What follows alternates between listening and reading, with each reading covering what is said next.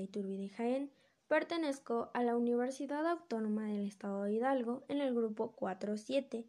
Este es el primer examen parcial de Ciencias de la Vida con la fecha correspondiente al 17 de febrero del 2021. Menciona tres historiadores de la biología y explica cuál fue su aportación según lo que entendiste. El mayor aporte de Darwin fue su teoría sobre la evolución y la selección natural, mientras que Aristóteles formuló la primera teoría sobre la clasificación de los animales. Luis Pasteur estudió y dio origen a la pasteurización, la cual consiste en el tratamiento de un producto con calor para matar las bacterias, así como la creación de la vacuna contra la rabia. Explica con tus propias palabras qué es lo que estudia la biología, y cuál es la importancia en el contexto en el que te desarrollas. La biología estudia el comportamiento y las características que distinguen a un ser vivo, el cómo se desarrolla dentro de un entorno específico, su proceder y su evolución. En mi opinión, pienso que tiene mucha importancia dentro del contexto en el que se encuentra, ya que la biología es fundamental para poder comprender la conducta de un organismo el saber de nuestra historia y el cómo hemos evolucionado. Esto hace que se vuelva fundamental para entender nuestra naturaleza. Menciona cada uno de los niveles de organización de la biología y describe un ejemplo de cada uno de ellos. La célula es la unidad básica del ser vivo, por ejemplo, las neuronas.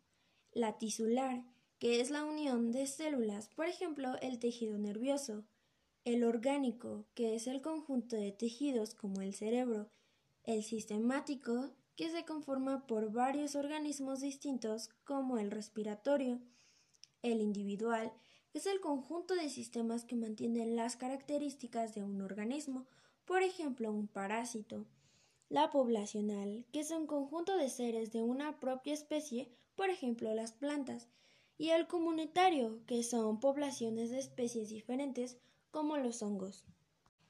Describe con tus propias palabras qué es un ser vivo. Es un organismo que está compuesto por moléculas que se relacionan con el ambiente, el cual crece, se alimenta y se reproduce.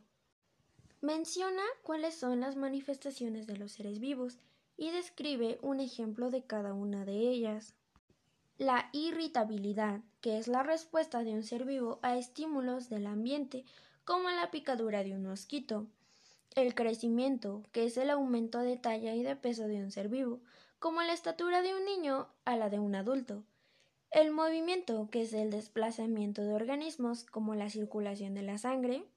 La homeostasis, que es el proceso por el cual se mantienen constantes las condiciones químicas y físicas de un ser vivo, como la regulación. La, el metabolismo, que son reacciones químicas de los organismos internamente, como la glucosis. La adaptación, que es la modificación que permite a una especie sobrevivir, como los camaleones. O la reproducción, que es la capacidad de crear nuevos organismos y dejar descendencia, como los hijos.